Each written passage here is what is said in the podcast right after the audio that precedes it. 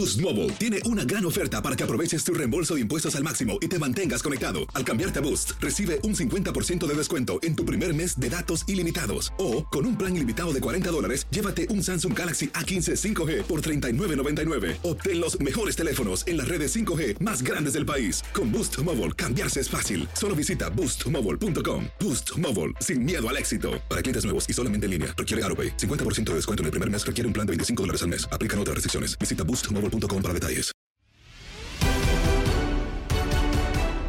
En Contacto Deportivo platicamos con Anacati Hernández sobre la convocatoria de la selección nacional para los duelos ante Gales y Costa Rica. Además, el Tri Sub-23 ya está a nada de arrancar el preolímpico de CONCACAF. Esto y más lo escuchas en lo mejor de tu DN Radio.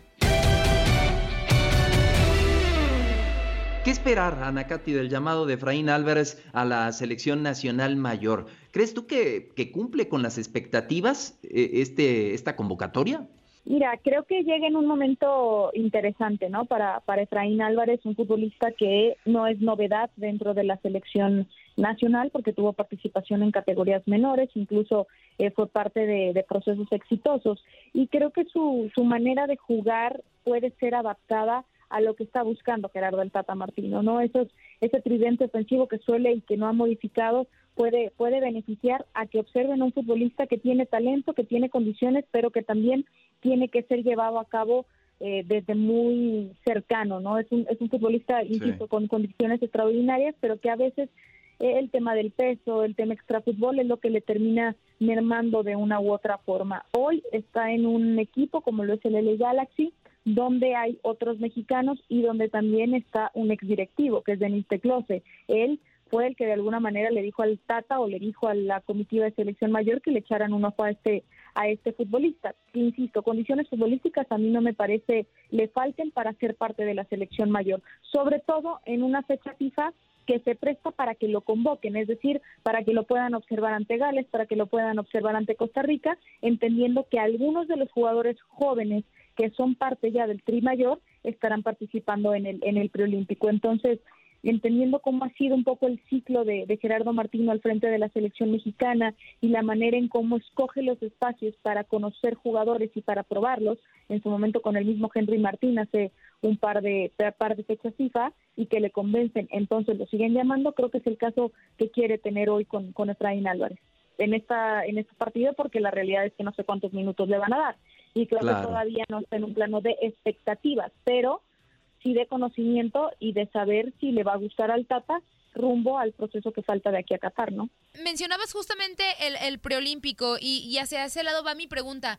La selección mexicana tiene un muy buen plantel. La gran mayoría de los jugadores, y no es que todos, eh, pues tienen actividad con el equipo de la primera división de México. La selección está obligada a ir a Tokio 2020. Un plus, creo yo, es que va a poder contar con afición en los estadios. ¿Cómo, cómo crees que le vaya a ir al Tri? Y si, bueno, tienen la obligación de ganar este, este torneo para representarnos en Japón.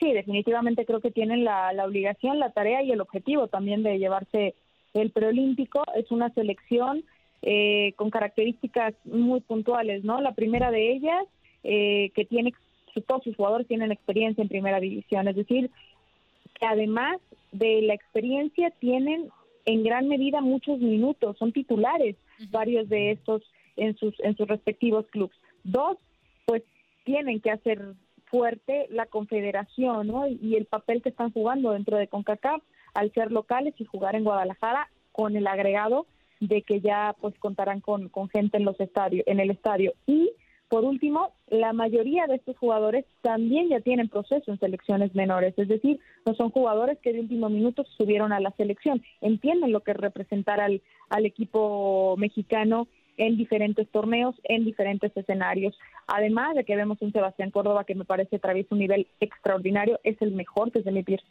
mi perspectiva, perdón, en ese en ese equipo. Está José Juan Macías que que si bien es un momento malo el que vive el Guadalajara, él es un jugador que siempre tiene una posibilidad de gol y que generalmente lo anota. Está Malagón, que aunque fue el último que se integró, ha sido figura y ha sido fundamental para que Necaxa, digamos, no vaya peor de lo que podría estar, ¿no? Porque ya, ya sabemos que está en una muy mala posición, son los últimos en la tabla, pero ha evitado un sinfín de ocasiones en, en su marco. Entonces creo que todos esos factores se juntan para que podamos ver una selección dirigida por el Jimmy Lozano, que además ya tuvo un año más para prepararse y para estar listo para este, para este momento, por lo cual este, lo natural es que se lleven el, el preolímpico, aunque tengan en su grupo Estados Unidos, aunque estén este, de alguna manera enfrentando el grupo de la muerte, para mí lo natural es que tanto México como Estados Unidos sean los protagonistas y que México esté en un, escalón arriba por todo lo que mencioné.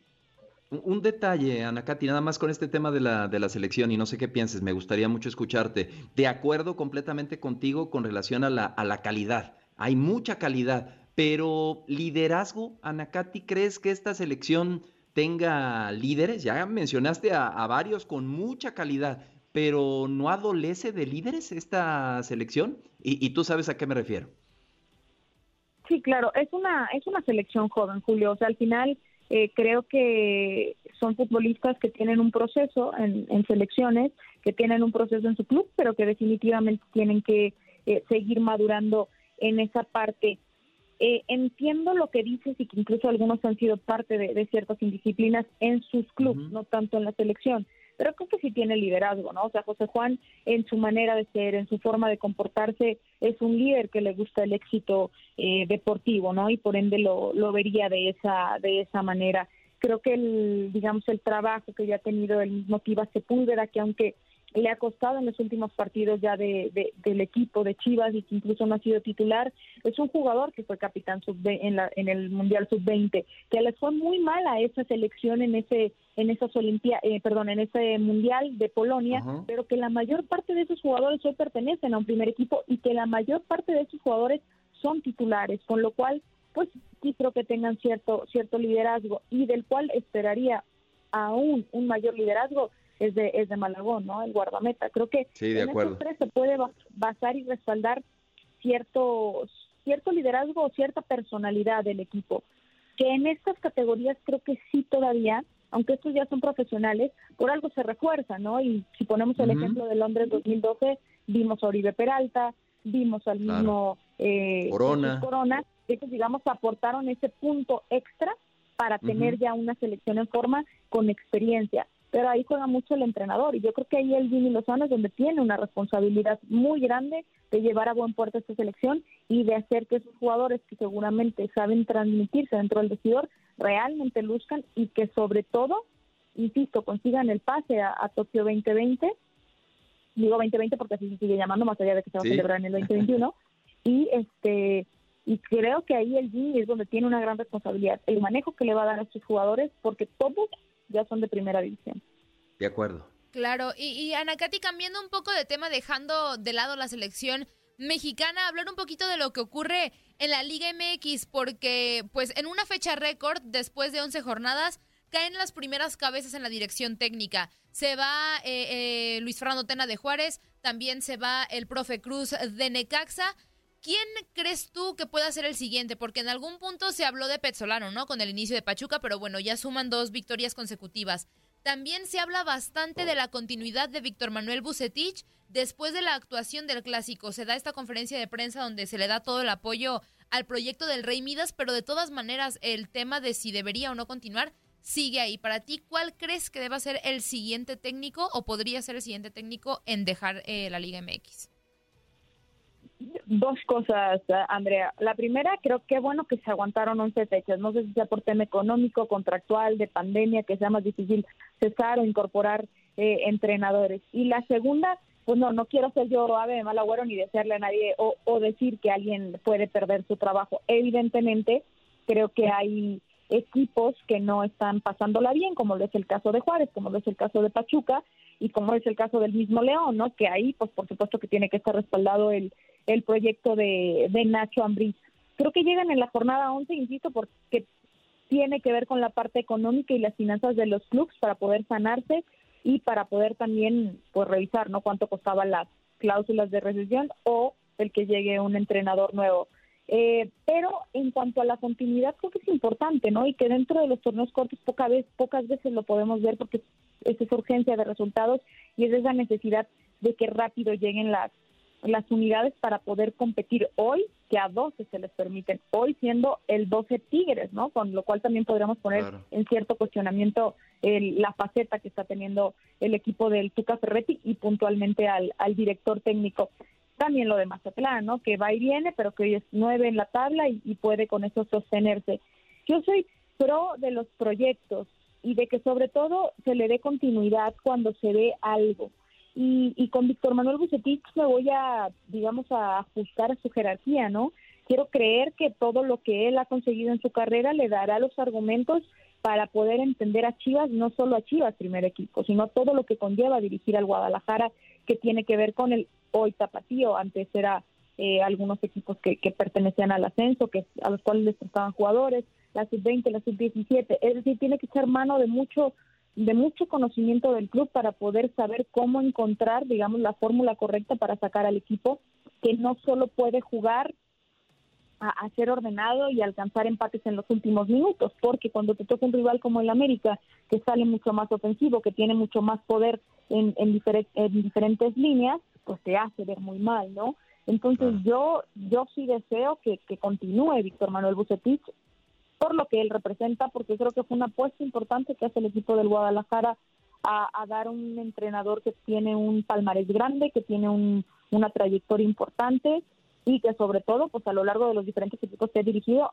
en general ha mostrado ha mostrado mucho talento para para poderlos llevar generalmente a títulos o por lo menos algún protagonismo dentro de la liga, ¿no? Incluso con el mismo Querétaro cuando lo cuando lo dirigió. Pero sí creo que requiere de mucho mayor no quiero no que no lo tenga, pero de mayor, digamos, penetración hacia las otras áreas del club para poder resolver el, con conocimiento lo que está pasando en el primer equipo. Que ojo, muchos dicen, no, es que no es tan, no es tan buen plantel o le puede hacer falta un lateral derecho, sí, pero te encarpaste con tres laterales izquierdos. Entonces, el plantel lo tiene y, es un equipo talentoso el, que, el del Guadalajara, ¿no? Entonces, necesita mayor disciplina fuera de la cancha, pero también a nivel táctico y, técnico para que entonces pues José Juan, Alexis y Uriel, hoy que estoy hablando de esos tres jugadores, probablemente sean los tres jugadores titulares de la selección sub-23 que va a disputar el boleto a Tokio. Entonces no es cualquier equipo el que tiene Chivas, más allá de que sean jóvenes.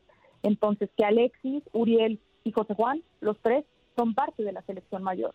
Entonces el, el momento que está viviendo el Guadalajara no es correcto, no es, no, no es por falta de plantel, sino que se le tiene que dar una mejor forma a ese equipo para que pueda competir, porque no puede estar en el lugar 13 con 12 puntos a más de 10 de distancia del primer lugar que es Cruz Azul o del segundo lugar que es América.